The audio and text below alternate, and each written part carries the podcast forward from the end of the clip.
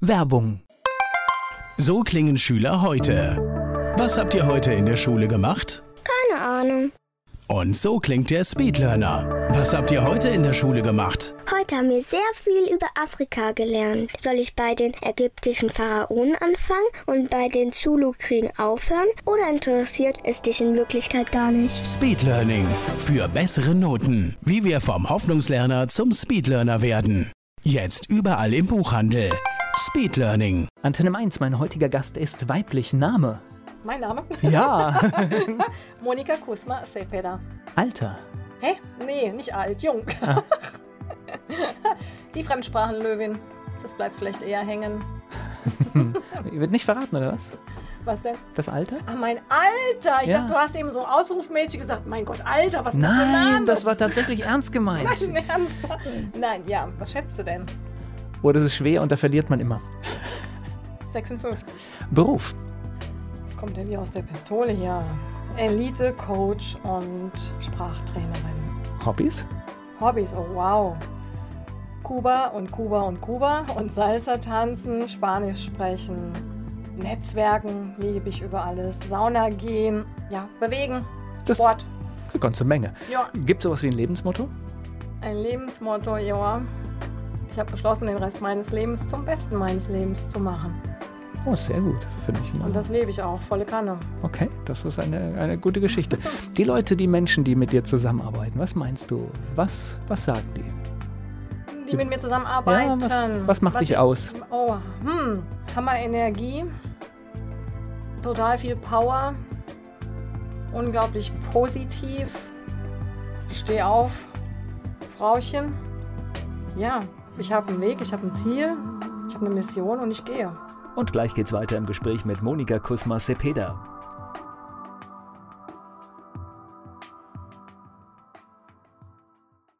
Fremdsprachen, das ist ihr Thema. Monika Kusma-Sepeda ist mein Gast hier bei Antenne Mainz. Gerade durch diese Geschichte mit dem Alter. Ich glaube, ich habe dich nicht nach deinem Geburtsort gefragt, oder? Nee. Dann frage ich dich jetzt noch nach deinem Geburtsort. Frankfurt, Frankfurt am Main. In Frankfurt, also ein Stadtkind. Ja, In Frankfurt auch groß geworden. die ersten Jahre, ja. Wo denn? In Sachsenhausen, Mörfelder Landstraße, aber das Haus steht nicht mehr. Okay, also es ist wirklich ein gutes Viertel und irgendwie auch mittendrin, ne? Also nicht, nicht Ja. weit zum Zentrum. Ja. Aber das hat mich damals, glaube ich, in dem Alter noch nicht wirklich interessiert. Also gar nicht mitgekriegt, weil man dann nur in seinem. Nee, nee, nee, wir sind dann auch relativ schnell nach Heusenstamm umgezogen. Da haben meine Eltern damals gebaut. Da hatten wir dann Haus und da bin ich auch zur Schule gegangen. Weil Frankfurt wird ja immer so als Großstadt verkauft, aber das ist so ähnlich wie auch in Berlin. Die Leute wohnen eigentlich eh nur in ihrem Kiez und eigentlich ist es auch nicht anderes als ein Dorf. Ja, okay. Also es sei denn, man wohnt richtig in, in der Stadt drin. Aber ich kenne Ja, ganz viele in ja, Frankfurt, die ja. wohnen da und eigentlich kommen die auch nicht wirklich raus Ja, und bewegen ja sich. gut, nur- hast ja auch alles vor Ort. ja, Musst im genau. Grunde gar nicht raus. Okay, wie, Aber ich bin dankbar, dass ich dort nicht wohne. Definitiv. okay. So, wie sieht deine Kindheit in, in Heusenstamm aus? Meine Kindheit in Heusenstamm, wie sieht. Ei, mein Gott, das ist also ewig lang zurück. Ganz viel Schule. Und war das eine gute Zeit in der Schule? Oh la la. Wie lange haben wir Zeit für dieses Interview? Ah, das, das ist ein Thema, dem widme ich gerne Stunden. Ui, ui, ui. Eine gute Zeit in der Schule. Jein. Jein. Definitiv jein.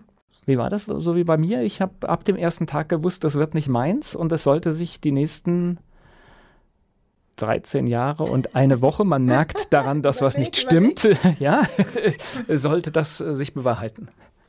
Also, ich bin generell sehr gerne zur Schule gegangen. Aber in die Zeit fiel auch dann am Ende, also ich habe auch am Gymnasium, in die Zeit am Ende fiel bei mir eine Phase der Esssucht.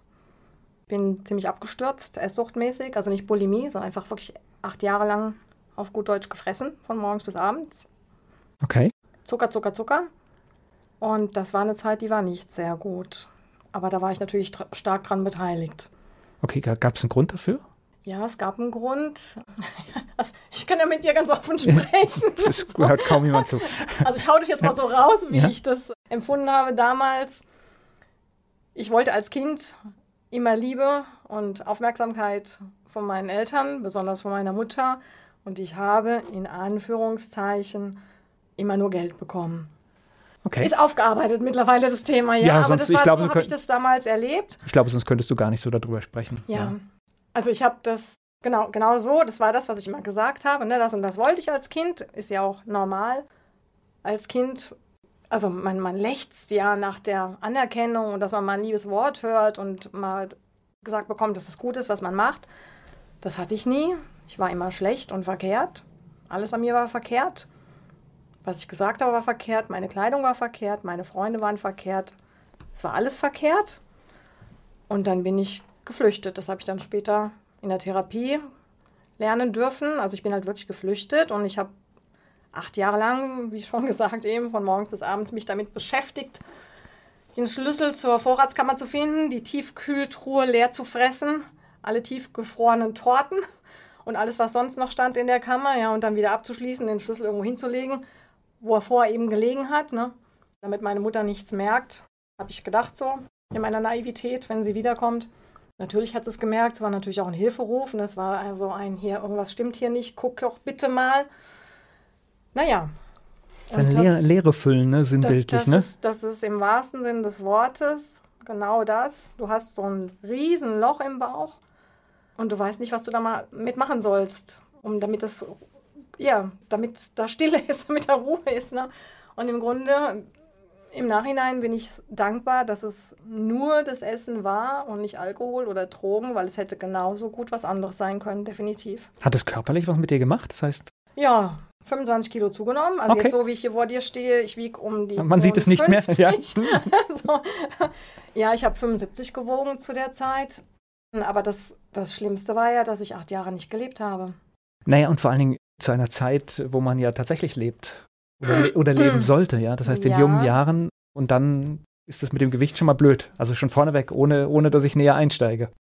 Und gleich geht's weiter im Gespräch mit Monika Kusma-Sepeda. Monika Kusma-Sepeda hat uns schon Einblick in ihre Jugend gegeben und über ihre Probleme mit der Esssucht. Sie ist mein Gast hier bei Antenne Mainz. Was hat denn das alles mit dir gemacht? Also natürlich, es macht, es macht ganz viel mit dir. Ne? Und ich, ich arbeite ja seit Jahren jetzt schon sehr stark an Glaubenssätzen und am Thema Mindset etc. Und mittlerweile, wenn ich jetzt so zurückgucke, ich würde jetzt nicht sagen, dass ich die Zeit jetzt nicht hätte haben wollen, weil sie mich ganz stark gemacht hat. Also ich habe sehr lange, es gab mich nicht, du findest von mir kein Foto aus dieser Zeit. Ich habe mich abgekapselt, eingeschlossen, wie in so ein Schneckenhaus. Niemand ist mehr an mich ja, klar. rangekommen. Also kann, und immer schön den Fokus gelegt auf, mach das nicht und das nicht und das nicht und das nicht und ist das nicht und das nicht und das nicht. Das ging eine Weile gut, ein paar Stunden und dann wie Hat man das und das und das gemacht, ja, genau. Und dann, weißt du, also mit einem Stück Schokolade ist wie, als würde so ein Damm aufbrechen und da wird alles egal. Ich glaube, beim Alkoholiker ist es genauso. Es wird alles egal. Und dann, also dann ist jeder, jeder, jeder Gedanke, jeder Schmerz, alles, was du in dem Moment, mit dem du nicht umgehen kannst, das wird egal. Und dann flutet es nur noch. Und dann bin ich wirklich acht Jahre lang, ich bin jeden Morgen aufgestanden mit dieser Hoffnung. Im Grunde Selbstverarschung, ja, aber mit dieser Hoffnung, heute schaffst du es, heute schaffst du es, heute keine Schokolade und dieses nicht und dieses nicht. Und jeden Abend bin ich gestorben, acht Jahre lang. aber was hast du in diesen acht Jahren gemacht? Du musstest ja von irgendwas leben. Was hast Da du bin gemacht? ich noch zur Schule gegangen. Okay. Gut, dann. Und ich glaube, es fiel sogar noch auch in die Zeit rein, wo ich, ich bin ja sehr früh weg aus Deutschland, ich bin mit 18 nach Frankreich. Und dann. Also ganz weit war, geflüchtet. Das war, das war der Anfang meiner Reise. Es hat auch viel mit dem zu tun, was ich heute bin und was ich heute auch beruflich mache. Weil ich erst durch diese Reisen und durch diese Sprachen, die mich dann begleitet haben, besonders eben Spanisch und gerade die spanischsprachigen Länder, im Endeffekt dann zu mir gefunden habe. Also ich durfte ganz weit reisen, ganz weit, meiner Sehnsucht folgend und habe mich im Endeffekt im, im Spanisch viel mehr wiedergefunden und jetzt ganz besonders auch in Kuba als jemals hier in Deutschland. Und ich sage auch nach wie vor, dass es, wenn ich dort bin, dann bin ich ich, also dann darf, darf ich so sein, wie ich bin. Lass, lass mich gerade mal sortieren. Das heißt, du bist irgendwann von zu Hause ausgebrochen, sage ich Ja. jetzt mal. Das ja, ich war bin abgehauen. das war in welchem sagen. Alter? 18. 18. Das heißt also wirklich in dem Moment, wo du Mhm. durftest, warst du weg. Mhm. Und das war dann auch relativ schnell ins Ausland. Ja, ich wollte dahin, wo die Menschen sich Zeit nehmen füreinander, wo ein Auto und ein Bus auf der Straße stehen bleiben und die Fahrer sich miteinander unterhalten und keiner hupt, wo mehr Wärme unter den Menschen herrscht. Da wollte ich hin. Ich wollte hier weg, mir war es zu kalt. Okay. Also ich bin total offen jetzt. Ich sage wirklich, wie, wie es war. Ja. Wie stelle ich mir das vor? Das heißt, mit 18 Jahren packe ich mein Zeugs Ja. und Schulfranzösisch vielleicht ein bisschen, ja? Nee, hatte ich, glaube ich, hatte ich gar nicht. Also okay, das heißt also noch besser, also ohne. Also ich bin, ich bin als Au pair weg dann. Okay. Das, ich kann auch gar nicht mehr, nicht mehr wirklich nachvollziehen, wie sich das äh, ergeben hat. Ich war als Au pair weg in der Familie, die von mir wollten, dass ich ihre Kinder schlage mit einer Rute, so ganz im, ganz im Ernst, kein Witz. Und das hat mir nicht besonders gefallen und dann war ich da relativ schnell dann auch wieder weg aus der Familie. Wo warst du denn in Frankreich? In Lyon. Okay. Und habe dann studiert. Ich habe Französisch studiert. Auch in Frankreich? In Frankreich, in Lyon, an der Universität. Okay. Genau. Also war es schon wichtig, ins Ausland zu kommen, ne? Das war dann wirklich so ein... Ja, ich musste weg. Ich musste... Ah Gott, diese Themen, ja, ich musste von zu Hause weg. Ja, ist ja alles äh, zum Glück vorbei. Ne? Das ist, was unterscheidet das Leben in Frankreich von dem in Deutschland? Ich kann jetzt nur von damals sprechen. Hm? Ne? Also ja? ob das heute noch so ist, also liegen ja schon ein paar Jahre jetzt dazwischen. Der Umgang der Menschen miteinander ist ein anderer. Und ich glaube, das macht auch einen Großteil die Sprache mit aus.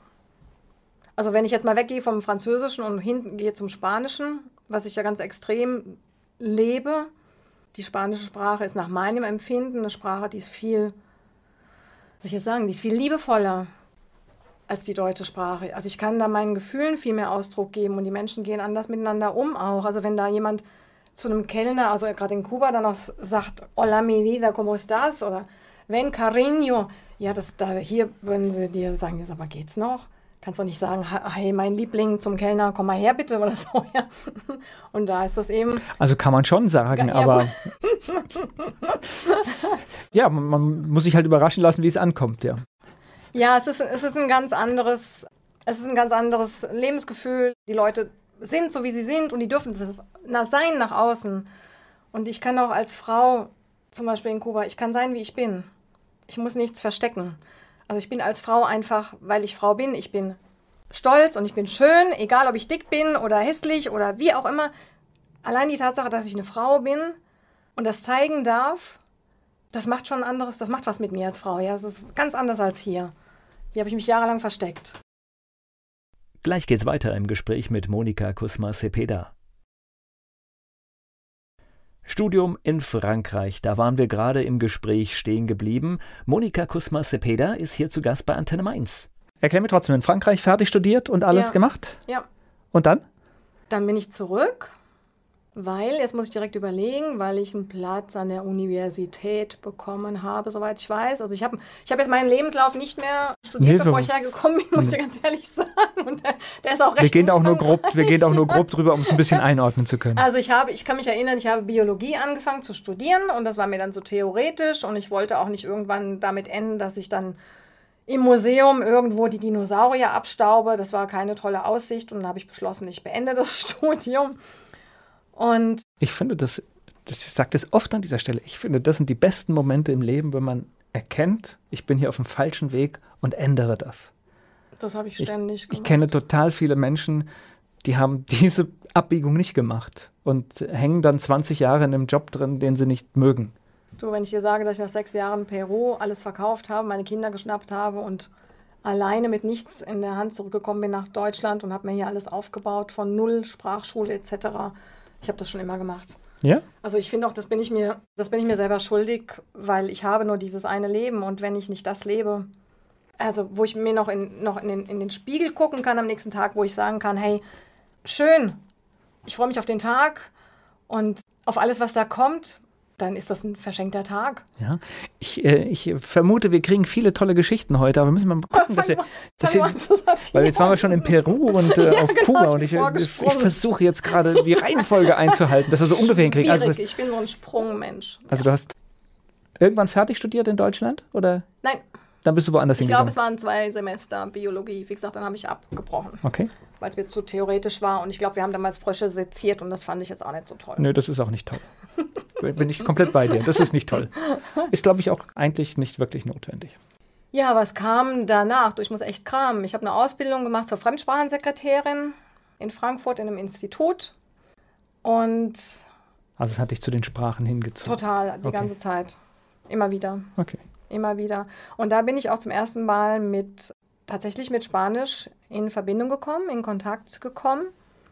Und das hat mich dann dermaßen abgeholt und dann nie wieder losgelassen. Und danach bin ich direkt nach Spanien vier Monate Madrid, habe da dann gelebt und habe wirklich die Sprache gelernt, also Sprachschule besucht. Mhm. Ja, und dann nahm das Ganze so seinen Lauf. Und danach kam Flughafen, acht Jahre Flughafen, FAG damals, verschiedensten Abteilungen.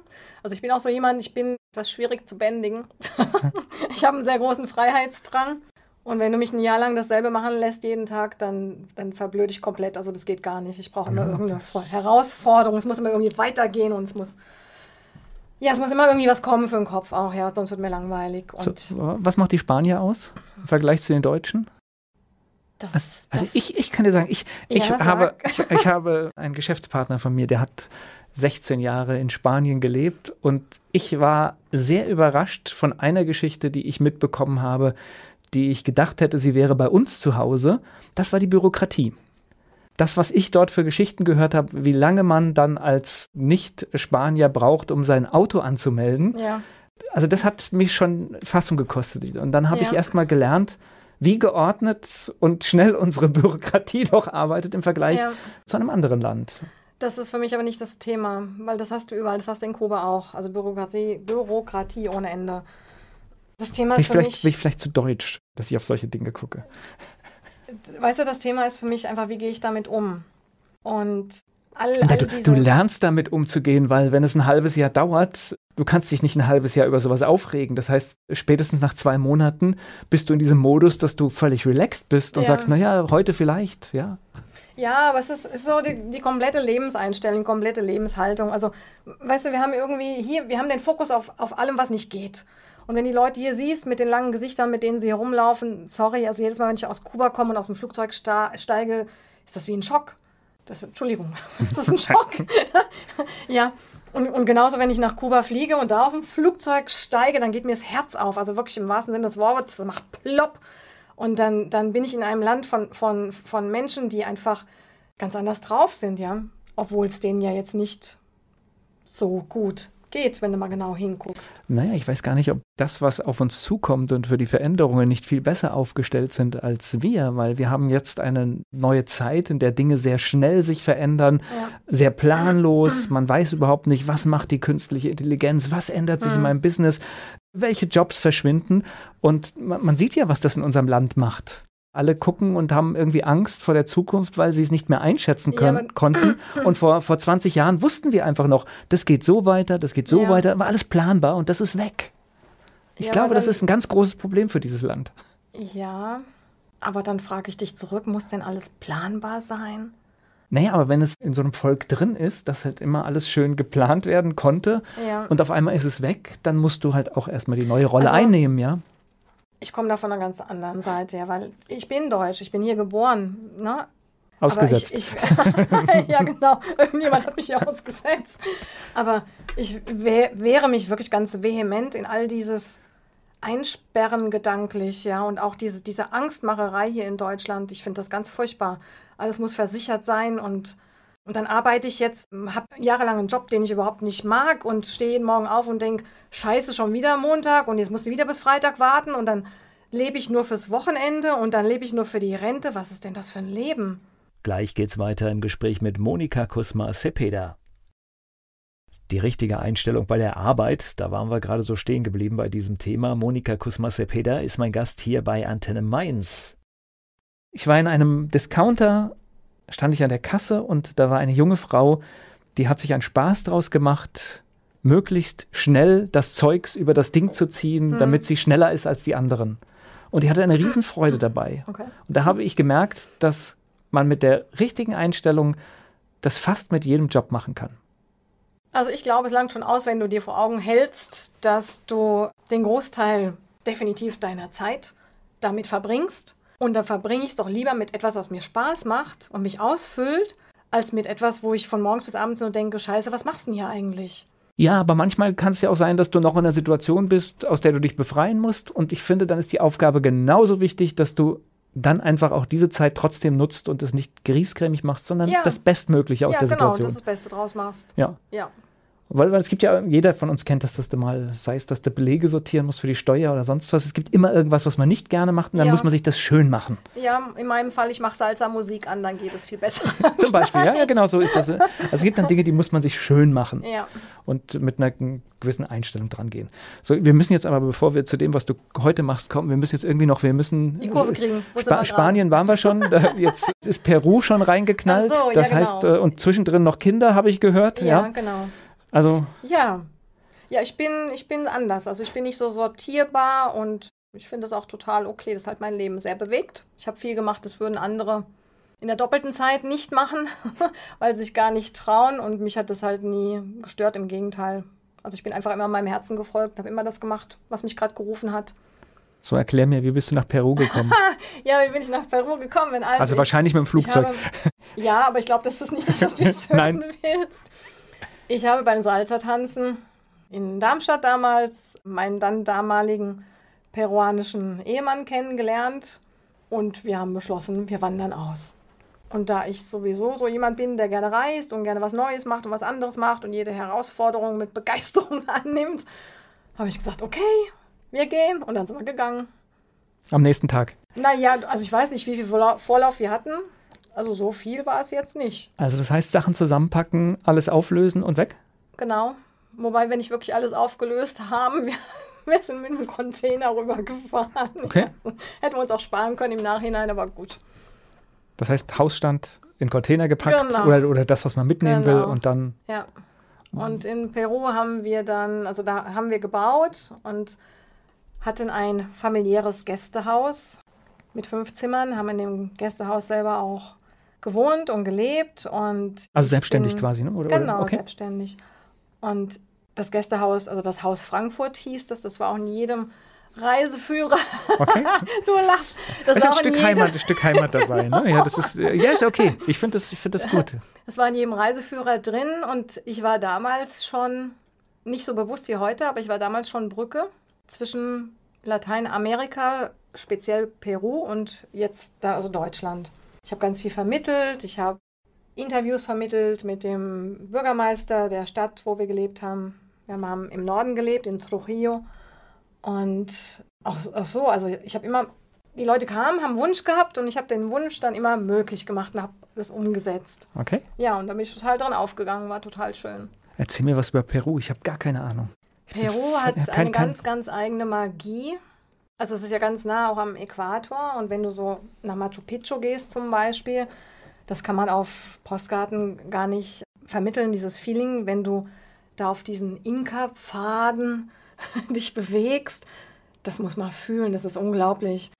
Und ich habe nachher auch immer gesagt, also wenn man, wenn man dir einen Eimer und einen Spaten in die Hand gibt und dich irgendwo aussetzt in Peru und du fängst an zu graben, du findest immer irgendwas. Und ich glaube, das ist, das ist diese Magie, die du wirklich auch spürst. Und wenn in Lima zum Beispiel morgens dann so, jetzt kriege ich gerade Gänsehaut, dann so die Sonne aufgeht, das ist hammermäßig. Also nur allein deswegen lohnt es sich, früh aufzustehen, um das mitzukriegen. Es wäre nichts für dich.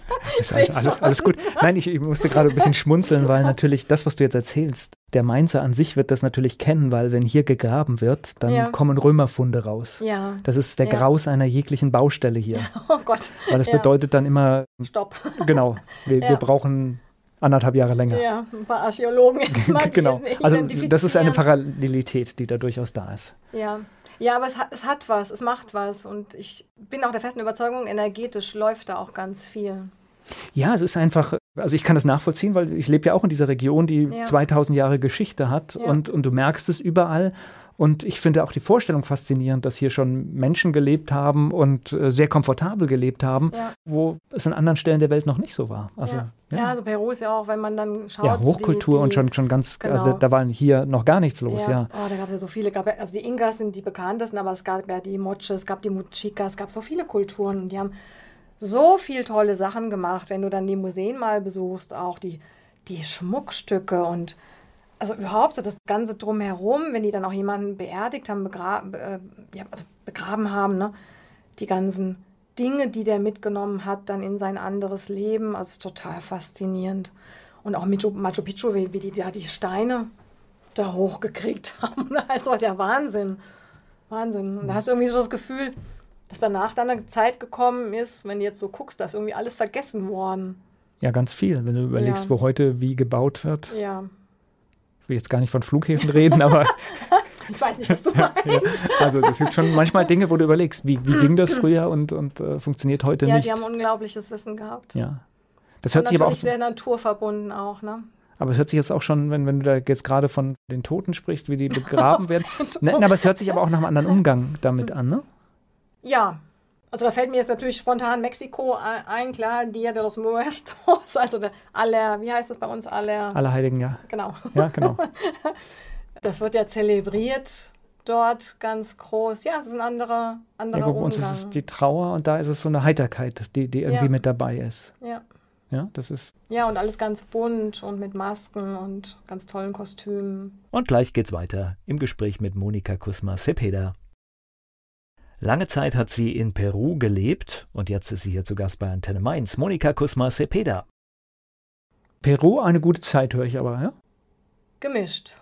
Ja, das ist, ich, ich, es hat ja irgendein Ende, das habe ich ja schon mitbekommen. Also deswegen aber. Gemischt. Aber es geht, geht mir jetzt erstmal um Land und, ja. und Kultur oder so. Das hört sich jetzt für mich ähm, nach einer guten also Erfahrung die an. sind unglaublich gastfreundschaftlich. Wenn du in ein Haus kommst, wo die Besitzer nicht viel haben, nicht viel an materiellen Dingen. Also als Beispiel, die haben einen Stuhl und einen normalen Teller und ein Glas, dann bist du derjenige, der das kriegt.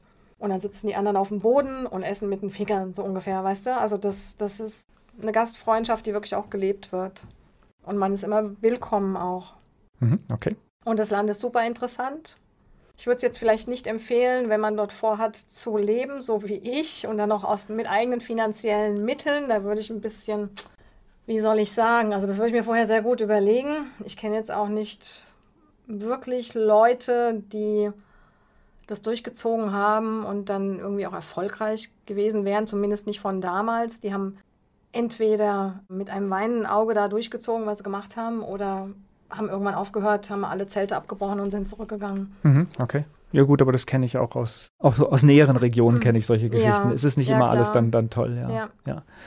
Ja, das heißt, irgendwann kam die Trennung, nehme ich mal an, ne? Richtig. Okay. Und das heißt, du warst dann mit den Kindern allein oder was?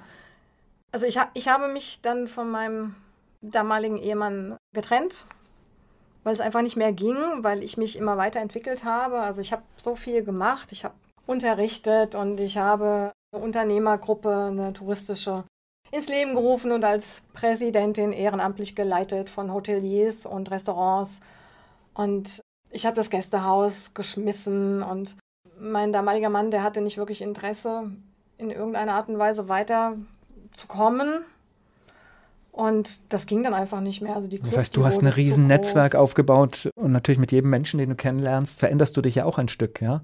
Weil du nimmst Impulse mit, du kriegst ja. neue Erfahrungen. Ja, ich bin aber auch so ein, weiß ich, also ich tue Dinge. Also ich rede nicht nur, sondern ich tue. Ich, ich setze um und ich bin ziemlich schnell in dem, was ich tue. Also ich habe dann immer so, wie soll ich sagen, ich fühle dann sowas in mir, ja, so Drang, etwas zu tun und das mache ich dann halt. Und dann entweder kommst du mit oder kommst halt nicht mit. Okay, er ist nicht mitgekommen. Wenn du nicht mitkommst, genau, dann hat es halt früher oder später irgendwann Konsequenzen, weil es dann einfach vom, vom Kopf her auch nicht mehr passt. Okay, und das heißt, für dich war dann der Punkt, wo du sagst, ich muss, muss raus aus dem Land, weil das ja. einfacher ist, besser ist? Ja, ich habe äh, dann, oder wir damals natürlich, wir haben zwei Kinder noch bekommen. Da bin ich übrigens total dankbar, dass ich schwanger gewesen bin in Peru und dass ich meine Kinder in Peru zur Welt gebracht habe, weil ich habe zwei Unterwassergeburten gehabt. Und das ist eine Gelegenheit für eine Frau. Also ich weiß nicht, ob ich das hier gemacht hätte in Deutschland, ob ich überhaupt diese, diese Möglichkeit gehabt hätte. Da bin ich zu weit entfernt von dem Thema hier. Ich habe mich begleiten lassen von einer Ärztin, von einer Deutschen. Die, meine erste Tochter, die ist in einem Jacuzzi zur Welt gekommen in Lima und meine zweite Tochter in der Badewanne zu Hause im Haus in Trujillo. Und das waren so Momente, wo du wirklich, wo du einfach fühlst und merkst, zu was du als Frau fähig bist. Weil ich meine, dafür bin ich auf die Welt gekommen. Also ich bin von der Natur, bin ich ja dazu auserwählt worden, Kinder zur Welt zu bringen und zwar auf natürliche Art und Weise. Und ich wollte genau das machen. Ich habe gesagt, ich bin eine Frau, ich bin stark und ich kann das. Und ich will nichts und niemanden. Und ich will keine Spritze und überhaupt gar nichts. Ich will das wirklich auf Naturweg machen, weil das, das liegt in mir. So. Und das habe ich so gemacht. Ja, es ist in Deutschland nicht ganz leicht. Ich weiß, von was ich rede. Ja, okay. Es war einmalig. Es war so ja. großartig, dass ich nachher gesagt habe, wenn, wenn die Schwangerschaft, vor, Schwangerschaft vorher nicht wäre mit den neun Monaten im Bauch rumschleppen, könnte ich jeden Monat ein Kind auf die Welt bringen. So toll war das unter Wasser. Ja, okay. Ja, es war ein Riesenerlebnis. Ja, ich, also mein Sohn ist zu Hause geboren, deswegen weiß ich, dass das viele irritiert, dass man sowas macht. Und, aber dass man das macht? Ja, ja, das ist tatsächlich. Ja, aber da kann ich wieder nur sagen, Entschuldigung, also hallo, wir Frauen sind stark. Ja, und tatsächlich ist, wenn irgendetwas passiert, du bist in diesem Land tatsächlich auch äh, von jedem Fleck auch an der Stelle, wo du sein musst, innerhalb weniger Minuten. Also ich, deswegen, man sollte viel mehr auf sich selbst vertrauen. Ja, aber siehst du, das wollte ich nicht. Ja. Also ich habe so einen festen ja. Glauben. Ich habe auch, hab auch mit meinem Weg jetzt, also andere, die mich so beobachten, was ich mache und was ich tue, die, die schlagen immer die Hände über dem Kopf zusammen. Wie kannst du nur? Und da stehe ich immer da und sage, mir kann nichts passieren, weil ich habe mich. Ich habe so ein riesen, riesen Urvertrauen in meinen Weg und den gehe ich. Und dann ist wurscht, was links und rechts passiert. Ja, und dann ist so eine Mission hinten dran und die will erfüllt werden, weil sonst, wie, wie soll ich denn hier mal abtreten? Ich bin jetzt 56, ich weiß nicht, wie lange ich noch, noch leben darf. Ich möchte was hinterlassen und ich möchte was bewegen. Und bitte eigene Fußstapfen und nicht von irgendjemandem. Also.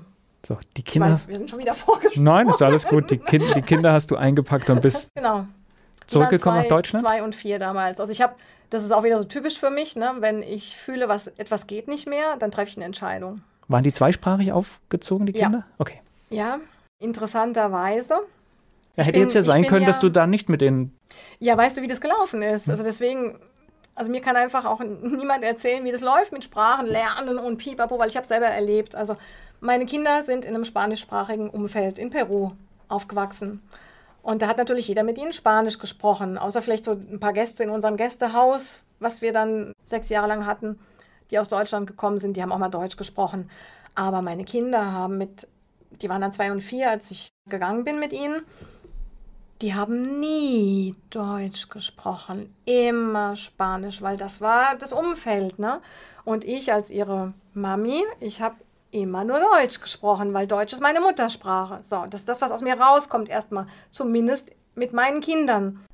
Ich mit ihnen Deutsch gesprochen, sie auf Spanisch geantwortet, das ganze Umfeld auch Spanisch. Und was ist passiert, als wir dann nach Deutschland gegangen sind? Die waren zwei und vier. Es hat keine drei Tage gedauert und es war ein Hammererlebnis. Da haben die wirklich wie ein Schalter umgelegt in ihrem Kopf. Die haben gemerkt, shit, hier stimmt was nicht, gell? Mich versteht hier keiner. Und obwohl die, also auf Spanisch versteht mich hier keiner, und obwohl die vorher in Peru nicht ein Wort Deutsch gesprochen haben, es war ja nicht nötig, ich habe sie ja verstanden auf Spanisch, haben die von heute auf morgen Deutsch gesprochen, als hätten sie nie was anderes gelernt. Und das da, nur, weil du Deutsch mit ihnen gesprochen hast, genau. ja? Okay. Das war ein passiv, passiv Wortschatz aufnehmen. Es, war, es gab keine Phase, wo man jetzt irgendwie hätte sagen müssen, naja, das korrigiert sich jetzt noch und da fehlen ein paar Worte und so. Nein, das ging zack, von eben auf jetzt. Und das heißt Neustart in Deutschland? Genau.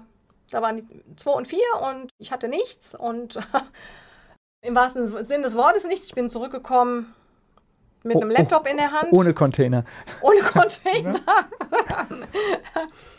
und habe mir dann peu à peu, damals noch mit der Hilfe von meiner Mutter, peu à peu, peu, à peu alles aufgebaut. Ich habe dann in Rottgau eine Sprachschule aufgebaut, genau. Ich spreche gleich weiter mit Monika Kusma-Sepeda. Eine Sprachschule hatte sie viele Jahre. Monika Kusma-Sepeda, hier zu Gast bei Antenne Mainz. Wie lange hast du das gemacht? 13 Jahre lang geführt. Also die ist dann auch gewachsen. Das war am Anfang nicht das, was ich nachher hatte. Ich habe angefangen ohne feste Räumlichkeiten. Ich war in Kirchen, ich war in Fahrschulen, habe mich stundenweise eingemietet, bin immer mit Sack und Pack, Spielteppich und Kissen und der Spielkiste mit den ganzen Sachen. um die Sprache zu vermitteln, bin ich dann von Raum zu Raum das heißt, wem, wem, hast du Sprachen beigebracht? Allen Alters? Kindern. Kindern. Ich habe okay. angefangen mit Kindern. Okay. Und ich hatte so einen Zuspruch damals, dass ich wirklich von heute auf morgen neun Kurse hatte, A8 Kinder. Und dann im Laufe der Zeit ist es gewachsen. Dann kamen die Erwachsenen dazu, dann kamen die Jugendlichen dazu. Also Es hat sich, wenn du das so, so siehst, meinetwegen hier sind die Kinder, ne, so vom Alter her, und auf der anderen Seite sind die Erwachsenen, dann hat sich das im Laufe der Zeit immer mehr angenähert. Und welche Sprache? Spanisch. Nee, Englisch. Okay. Sogar vorwiegend Englisch, weil das hier einfach mehr gefragt ist als Spanisch. Aber mein Herz ist Spanisch. Okay. Also war das jetzt nochmal ein kleiner Umweg, hä? Ja, ich schließe ja auch Englisch jetzt nicht aus. Also ich finde es schon wichtig, aber für mich ist Englisch jetzt nicht so eine Herzenssprache wie Spanisch. Seid ihr dann angekommen in Deutschland wieder? Würdest du es so sagen, dass das jetzt wieder deine Heimat ist oder, oder schlagen da doch dann zwei Herzen irgendwie? Ja, definitiv zwei Herzen. Also ich war 2015 zum ersten Mal in Kuba. Ich muss dazu sagen, in Peru war ich nie wieder, seit ich damals zurückgekommen bin. Ich habe auch die 14 Stunden in dem Flugzeug, ich habe durchgeheult. Also man kann wirklich sagen, mir hat es im wahrsten Sinne des Wortes das Herz gebrochen. Die Leute im Flugzeug wussten nachher gar nicht mehr, was sie mir noch sagen können, was sie mir noch geben können. Ich hatte alle Taschentücher schon verbraucht und bin seitdem nie wieder zurück. Einmal, weil meine Kinder natürlich auch noch so klein waren, dann ein paar Jahre lang, ne, die brauchen ja auch Zeit, um erstmal größer zu werden. Und weil der Flug dann doch auch recht lang ist und, und recht anstrengend mit Umsteigen und. Ja, manche Dinge sind vielleicht auch vorbei. Also. Auch das, ja? genau, die auch. dürfen dann auch gehen. Ja. Es war eine Zeit in meinem Leben, es war eine wichtige Zeit mit Sicherheit, die ich auch nicht missen möchte. Aber ich fühle mich jetzt auch nicht mehr hingezogen.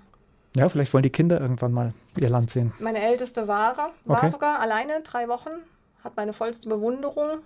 Finde ich toll. Die hat äh, gearbeitet, hat sich das zusammengespart und ist, als sie 18 war, jetzt ist sie 19, ist sie rübergeflogen. Mhm. Also ich denke mal, sowas ist wahrscheinlich, wenn das im Ausweis drin steht, dann, dann ja. juckt einen das wahrscheinlich, dass ja. man das sehen möchte. Ja. Ja, das kann. Kuba kam wie? Kuba kam durch. Darf ich Namen nennen? Darf ja, ich? darfst Namen Echt? nennen. Darfst also in Frankfurt gibt es eine Tanzschule. das also Tanzschule Connexion. Und da bin ich gerne hingegangen und die bieten Salzer-Tanzreisen an. Und ich bin in der Tat in 2015, Ende im November, mit denen mit auf so einer Salzer-Tanzreise, die geht zwei Wochen. Und für mich war das, also, wie soll ich sagen, das war für mich wie nach Hause kommen. Das war wie, das ist meine Seelenheimat. Hier bin ich, dieses, dieses wirklich angekommen Gefühl, ja. Das war also wirklich sofort da. Und als ich dann nach den zwei Wochen wieder nach Hause gekommen bin, das werde ich nie vergessen, da war ich so voller Dankbarkeit, dass ich tagelang bei jedem Gedanken, bei jeder Kleinigkeit Rotz und Wasser geheult habe.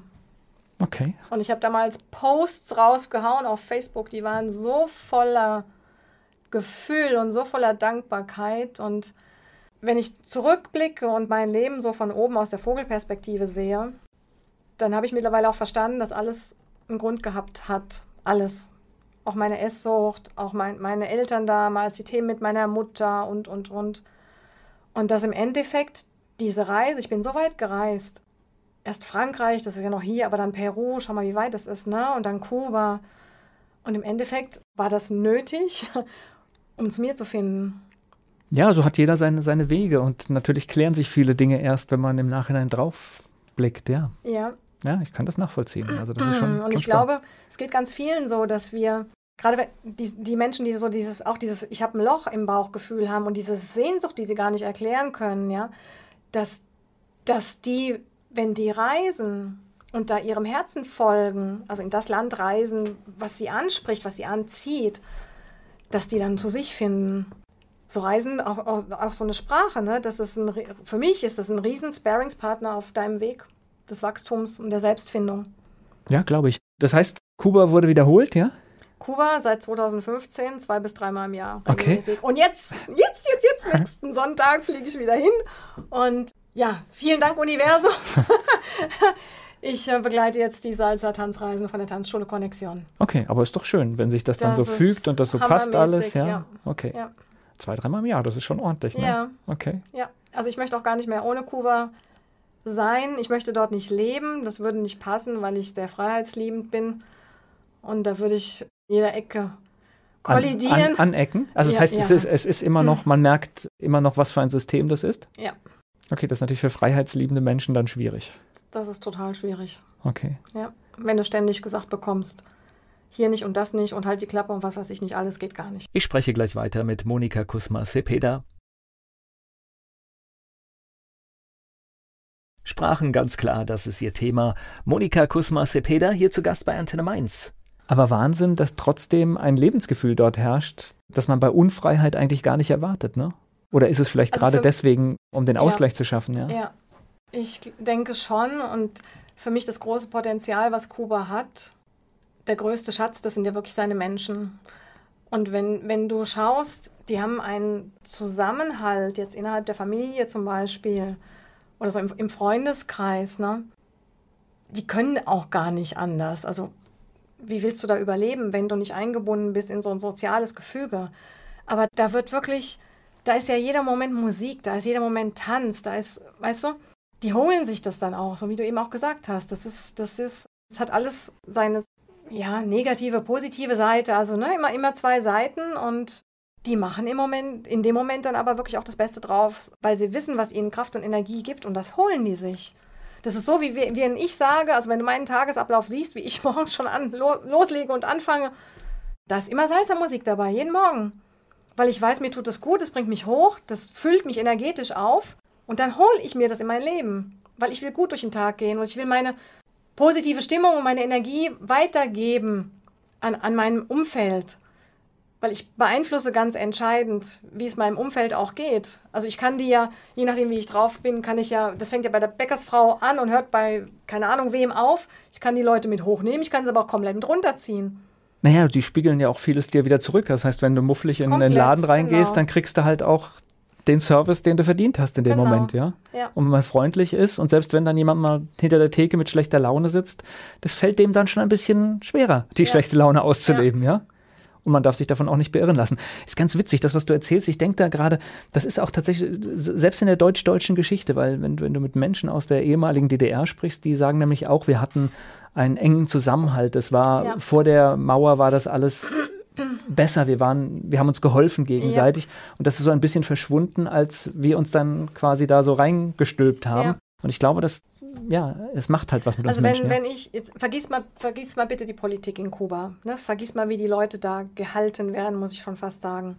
Wenn das nicht wäre und ich dürfte jetzt wählen zwischen einem Land wie Deutschland, wo ich in, in ein Regal gucke und habe da 50 verschiedene Zahnpastasorten mit Erdbeer und mit Schlumpfgeschmack und was weiß ich nicht alles und brauche im Grunde aber nur eine und brauche eine halbe Stunde mal mindestens, bevor ich mich dann entschieden habe.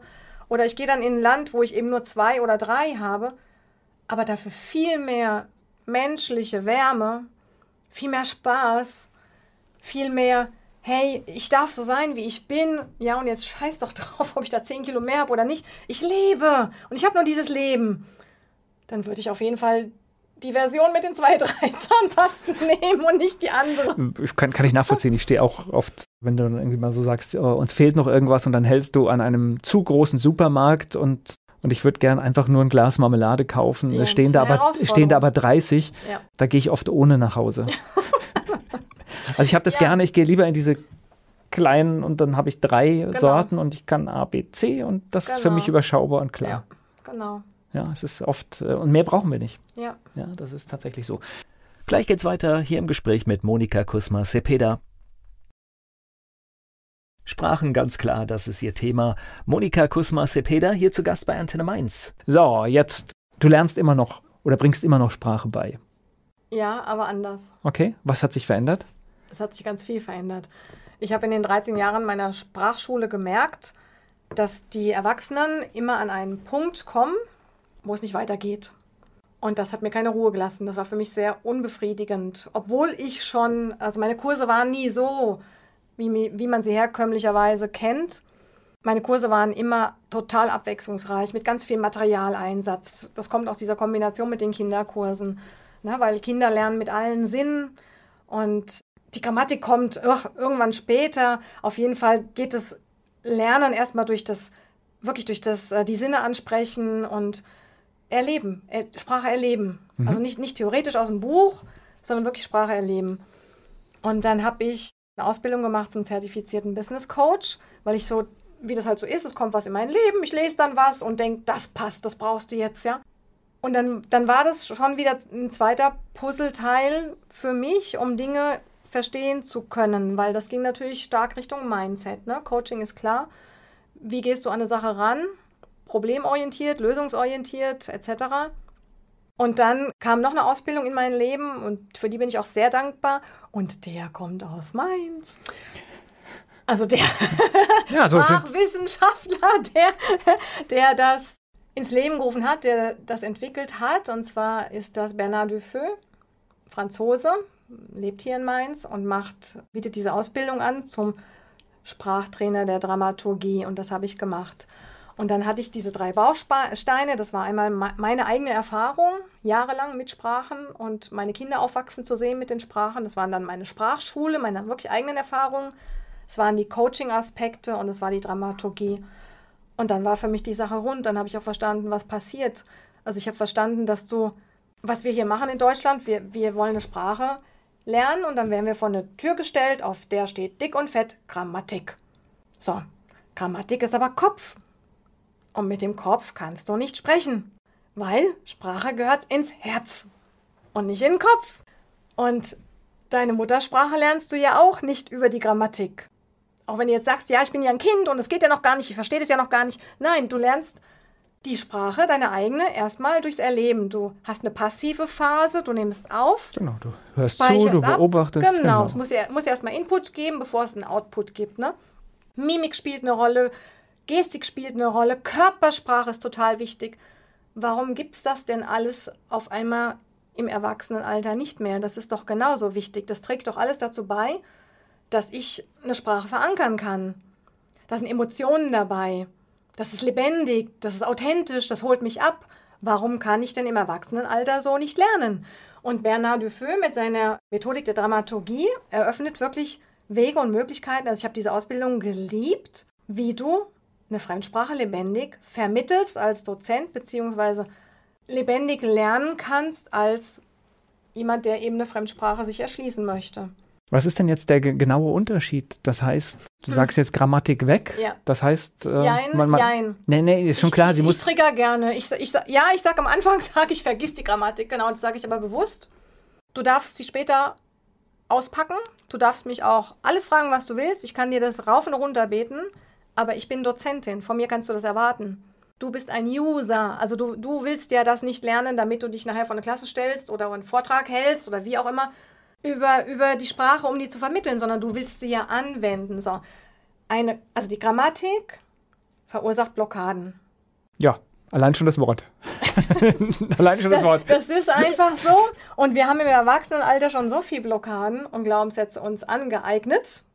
Das ganze Umfeld tut ja die ganze Zeit nichts anderes, als zu sagen, du bist sprachunbegabt und nee, das, das, das ich, geht nie, das habe ich dir schon gesagt. Und also deine Aussprache klingt also ja furchtbar. Ich, ich höre das Wort Grammatik und sehe mich auf der Schulbank sitzen. Auch das. So, so schnell geht das, ja. Die ganzen schönen Erinnerungen werden Gen wach Genau, also ja. Ja. Jetzt stell dir mal vor, du hättest in der Schule Englisch gelernt durch Lieder. Ja.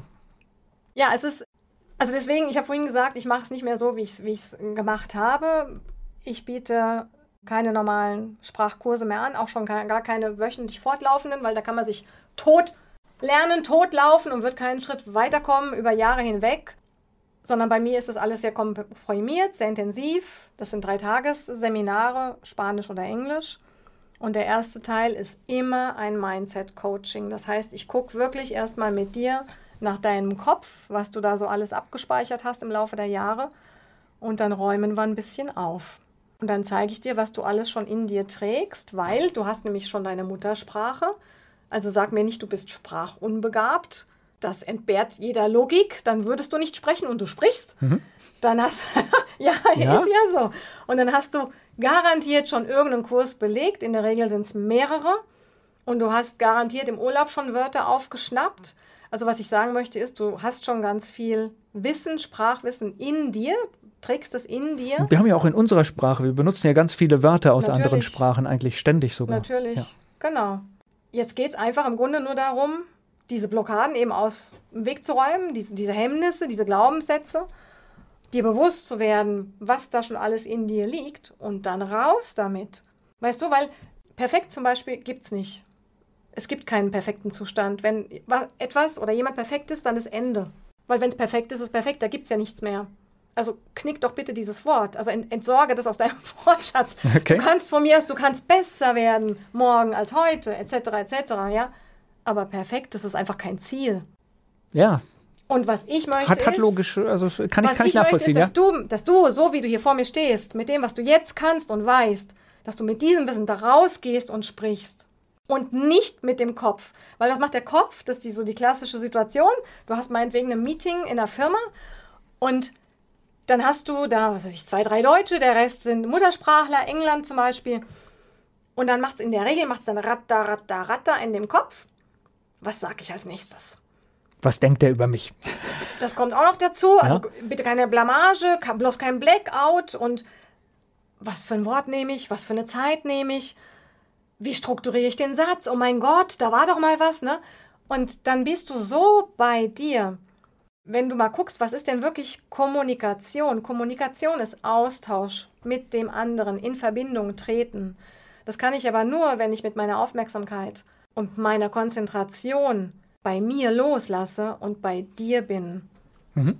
Und das geht eben nur, wenn ich rauskomme aus dem Kopf. Also wenn ich in mir so gesettelt bin und so ausbalanciert bin, quasi sicher bin, ja, dass, dass ich okay bin, so wie ich bin, mit dem, was ich habe. Und wenn ich verstanden habe, dass das größte Geschenk einer Fremdsprache ja diese Verbindung zu dir ist als Muttersprachler, weil mein Anliegen ist es, mit dir was aufzubauen, also etwas aufzubauen, einen Austausch aufzubauen, der es mir erlaubt, Vertrauen zu, zu generieren bei dir, sodass du dich öffnen kannst als Ausländer mir gegenüber und dass wir in, in einen wirklichen Austausch treten können, der es erlaubt, tiefer zu gehen, als nur auf so einer Smalltalk-Ebene zu kommunizieren. Und das kann auch grammatikalisch mal falsch sein, ne? Das interessiert doch niemand. Ich weiß, ich ja, weiß, das ja, ist tatsächlich ich, so. Natürlich. Das, bitte, das, darauf, bitte, darauf, bitte, darauf spiele ich ja gerade an, weil das ja, ist ja so, äh, also ich kenne es, was weiß ich, wenn, wenn du in einem englischsprachigen Land bist, dann denkst du irgendwann gar nicht mehr drüber nach und, und ich weiß es auch, äh, die Menschen sind so dankbar, dass du in ihrer Sprache mit ihnen sprichst, dass es denen auch egal ist, ob du alles richtig machst. Und aus der eigenen Beobachtung, wenn mich jemand mit gebrochenem Deutsch nach dem Weg fragt, dann überlege ich ja, wie erkläre ich ihm jetzt, wie er da hinkommt? Und ja. ich denke nicht, ach, guck mal, genau. der hat einen falschen Fall benutzt. Genau. Mache ich nicht. Ja, aber weißt du, bei uns sind diese Wörter, die sind halt einfach so massiv belegt auch, ne? Also Fehler. Fehler, was ist denn ein Fehler? Ein Fehler ist, zeigt dir an, dass noch etwas fehlt. Dann hol's dir doch. Es ist eine Erfahrung. Und es geht nicht ohne Fehler. Du kommst doch keinen Schritt weiter ohne Fehler. Im Grunde ist ein Tag ohne Fehler ein verlorener Tag. Du hast ja. nichts gelernt. Das sagst du jetzt im Land mit hervorragender Fehlerkultur. ich habe den höchsten Fehlerquotienten. Sprachen ganz klar, das ist ihr Thema. Monika Kusma-Sepeda hier zu Gast bei Antenne Mainz. So, jetzt, du lernst immer noch oder bringst immer noch Sprache bei. Ja, aber anders. Okay, was hat sich verändert? Es hat sich ganz viel verändert. Ich habe in den 13 Jahren meiner Sprachschule gemerkt, dass die Erwachsenen immer an einen Punkt kommen, wo es nicht weitergeht. Und das hat mir keine Ruhe gelassen. Das war für mich sehr unbefriedigend. Obwohl ich schon, also meine Kurse waren nie so, wie, wie man sie herkömmlicherweise kennt. Meine Kurse waren immer total abwechslungsreich, mit ganz viel Materialeinsatz. Das kommt aus dieser Kombination mit den Kinderkursen, ne, weil Kinder lernen mit allen Sinnen und die Grammatik kommt ugh, irgendwann später. Auf jeden Fall geht es Lernen erstmal durch das, wirklich durch das, äh, die Sinne ansprechen und erleben, er, Sprache erleben. Mhm. Also nicht, nicht theoretisch aus dem Buch, sondern wirklich Sprache erleben. Und dann habe ich eine Ausbildung gemacht zum zertifizierten Business Coach, weil ich so, wie das halt so ist, es kommt was in mein Leben, ich lese dann was und denke, das passt, das brauchst du jetzt, ja. Und dann, dann war das schon wieder ein zweiter Puzzleteil für mich, um Dinge verstehen zu können, weil das ging natürlich stark Richtung Mindset. Ne? Coaching ist klar. Wie gehst du an eine Sache ran? Problemorientiert, lösungsorientiert etc. Und dann kam noch eine Ausbildung in mein Leben und für die bin ich auch sehr dankbar. Und der kommt aus Mainz. Also der ja, so Sprachwissenschaftler, der, der das ins Leben gerufen hat, der das entwickelt hat. Und zwar ist das Bernard Dufeu, Franzose, lebt hier in Mainz und macht, bietet diese Ausbildung an zum Sprachtrainer der Dramaturgie und das habe ich gemacht. Und dann hatte ich diese drei Bausteine. Das war einmal meine eigene Erfahrung, jahrelang mit Sprachen und meine Kinder aufwachsen zu sehen mit den Sprachen. Das waren dann meine Sprachschule, meine wirklich eigenen Erfahrungen. Es waren die Coaching-Aspekte und es war die Dramaturgie. Und dann war für mich die Sache rund. Dann habe ich auch verstanden, was passiert. Also ich habe verstanden, dass du, was wir hier machen in Deutschland, wir, wir wollen eine Sprache lernen und dann werden wir vor eine Tür gestellt, auf der steht dick und fett Grammatik. So, Grammatik ist aber Kopf. Und mit dem Kopf kannst du nicht sprechen, weil Sprache gehört ins Herz und nicht in den Kopf. Und deine Muttersprache lernst du ja auch nicht über die Grammatik. Auch wenn du jetzt sagst, ja, ich bin ja ein Kind und es geht ja noch gar nicht, ich verstehe das ja noch gar nicht. Nein, du lernst die Sprache, deine eigene, erstmal durchs Erleben. Du hast eine passive Phase, du nimmst auf. Genau, du hörst zu, du ab. beobachtest. Genau, genau. es muss ja, muss ja erstmal Input geben, bevor es einen Output gibt. Ne? Mimik spielt eine Rolle, Gestik spielt eine Rolle, Körpersprache ist total wichtig. Warum gibt es das denn alles auf einmal im Erwachsenenalter nicht mehr? Das ist doch genauso wichtig. Das trägt doch alles dazu bei, dass ich eine Sprache verankern kann. Da sind Emotionen dabei. Das ist lebendig, das ist authentisch, das holt mich ab. Warum kann ich denn im Erwachsenenalter so nicht lernen? Und Bernard Dufeu mit seiner Methodik der Dramaturgie eröffnet wirklich Wege und Möglichkeiten. Also ich habe diese Ausbildung geliebt, wie du eine Fremdsprache lebendig vermittelst als Dozent, beziehungsweise lebendig lernen kannst als jemand, der eben eine Fremdsprache sich erschließen möchte.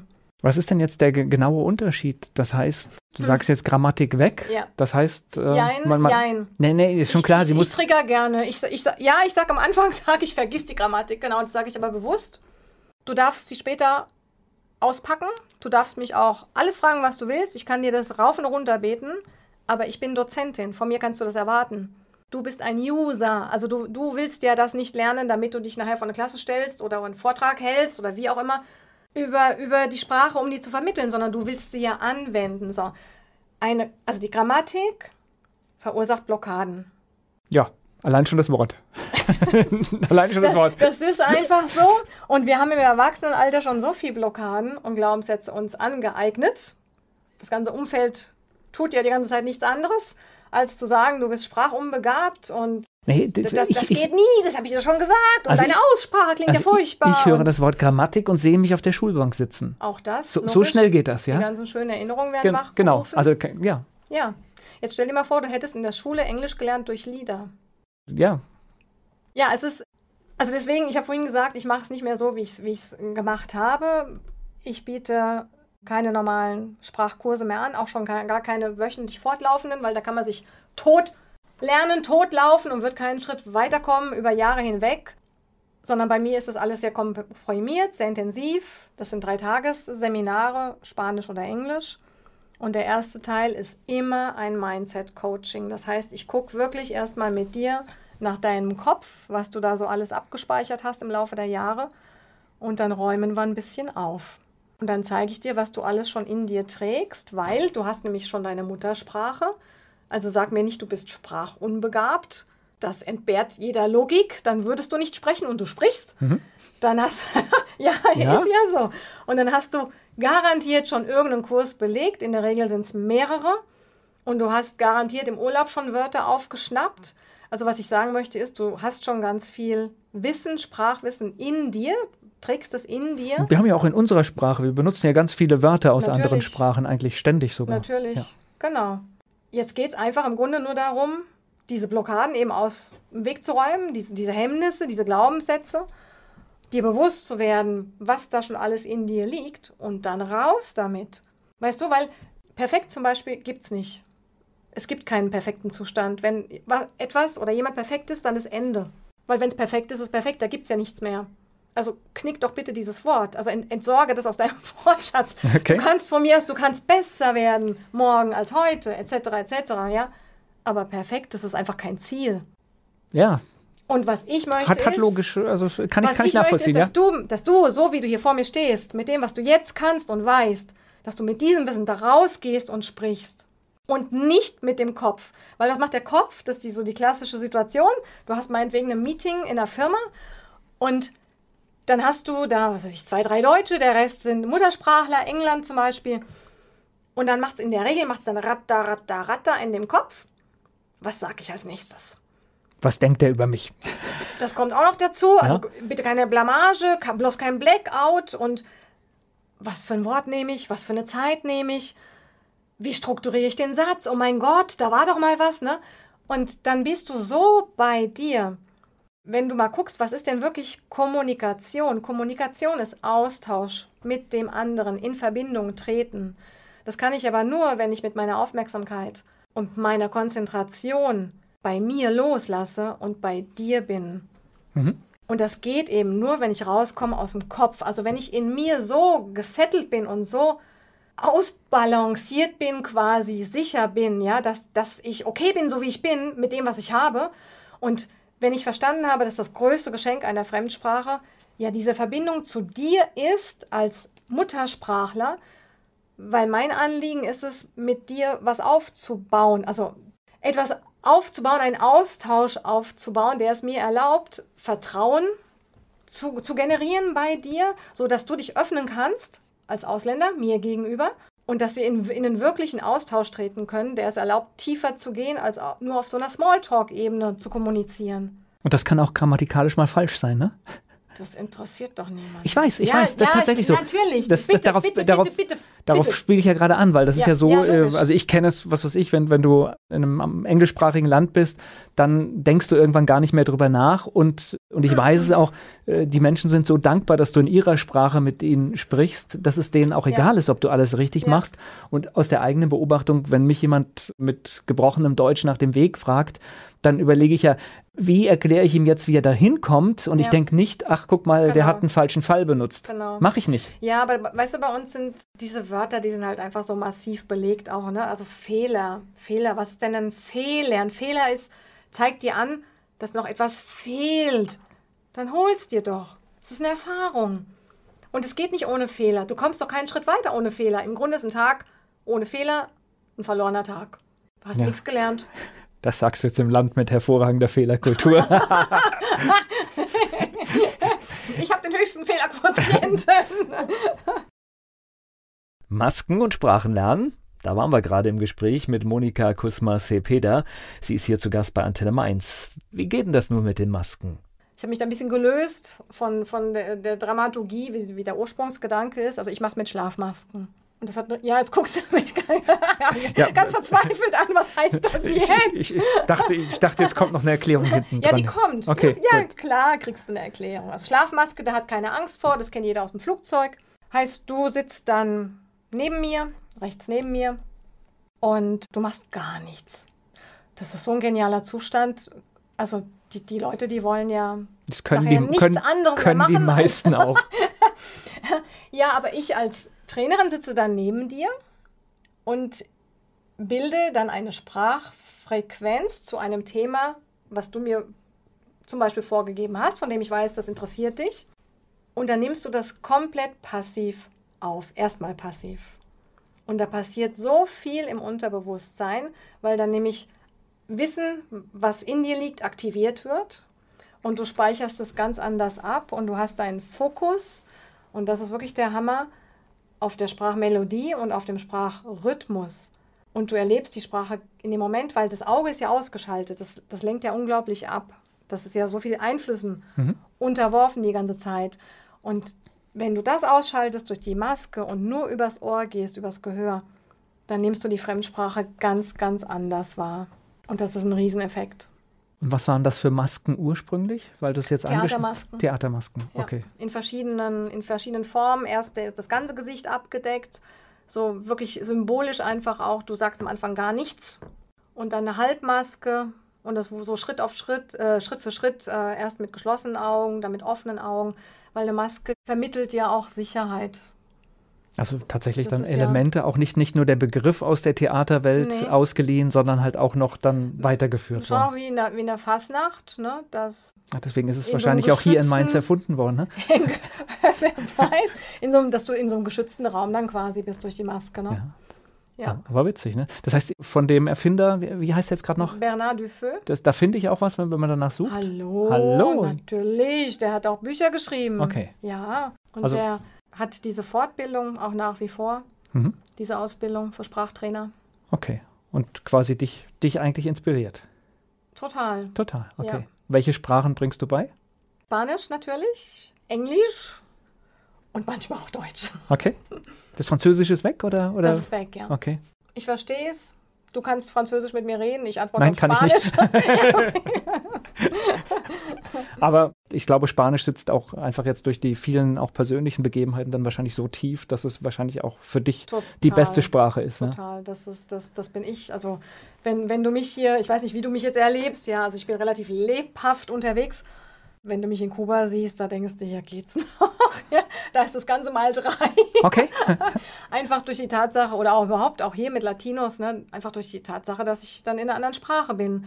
Und eine Sprache macht ja mit dir wirklich so einen Persönlichkeitsswitch, ne, so einen Code-Switch.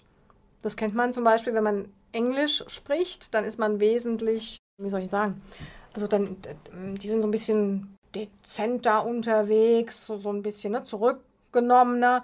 Und wenn du jetzt Französisch, Italienisch oder dann Spanisch sprichst, das ist ja, das ist ja eine Explosion an Emotionen. Du bist ja total extrovertiert. Beobachte das mal. Na, ich, ich, ich weiß es, Bei weil Menschen, die äh, auch in ich, anderen Sprache dann ich auch schon viele bewegen. Dinge, viele Dinge in, in einem Synchronbereich gemacht habe. Und du hast zum Beispiel, wenn du was Spanisches hast, was dann Deutsch werden soll, dann hast du ein echtes Problem, ja. weil die sind viel zu schnell. Das heißt, selbst mit der umständlichen deutschen Sprache kriegen Ja. wir das gar nicht hin in der Geschwindigkeit. ja. Zack.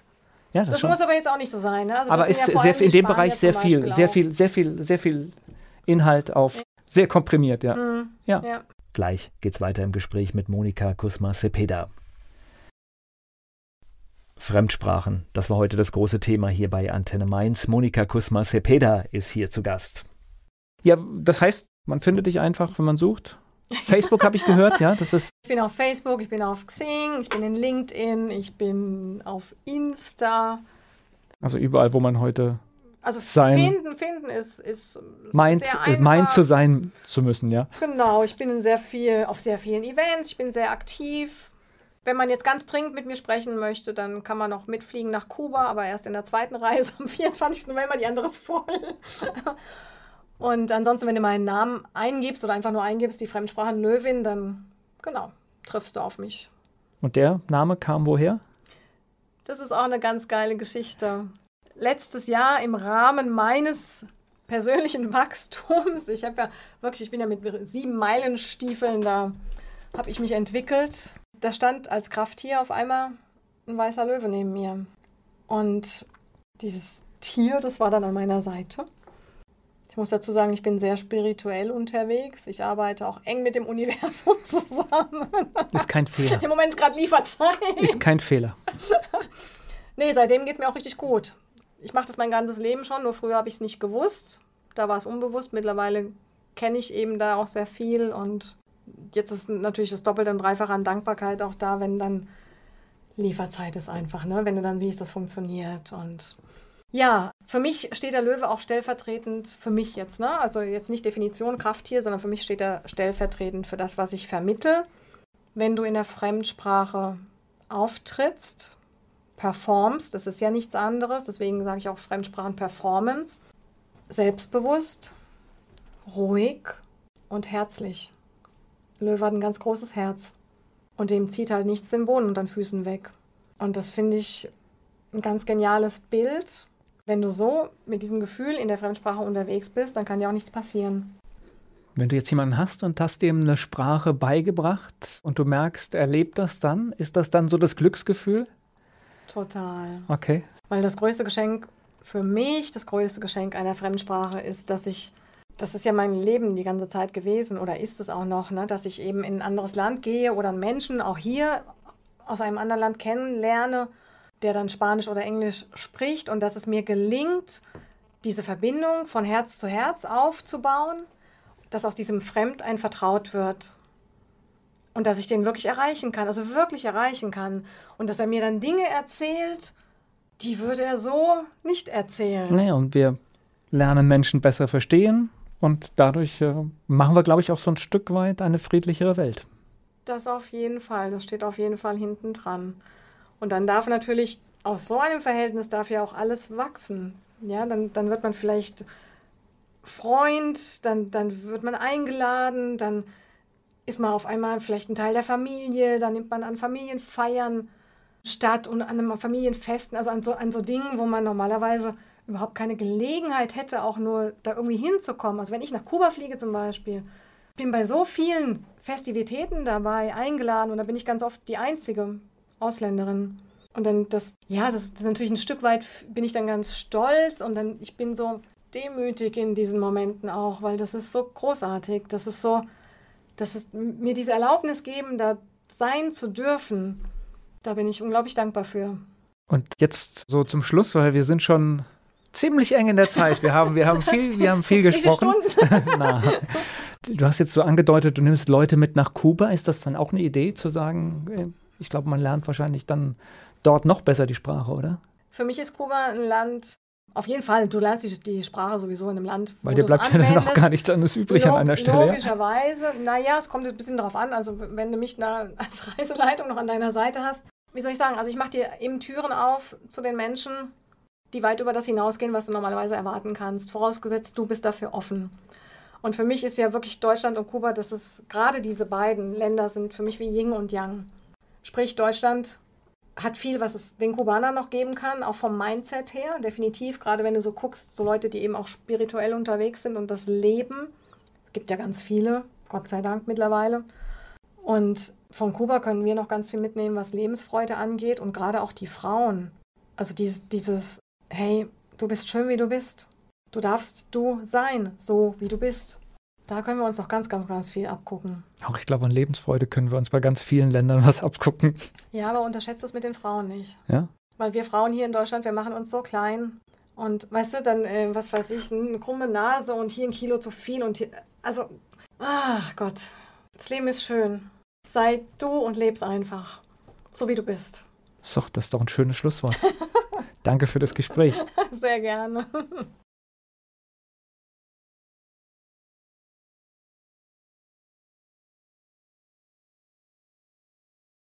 Werbung. So klingen Schüler heute. Was habt ihr heute in der Schule gemacht? Keine Ahnung. Und so klingt der Speedlearner. Was habt ihr heute in der Schule gemacht? Heute haben wir sehr viel über Afrika gelernt. Soll ich bei den ägyptischen Pharaonen anfangen und bei den Zulu-Kriegen aufhören? Oder interessiert es dich in Wirklichkeit gar nicht? Speedlearning. Für bessere Noten. Wie wir vom Hoffnungslerner zum Speedlearner werden. Jetzt überall im Buchhandel. Speed Learning.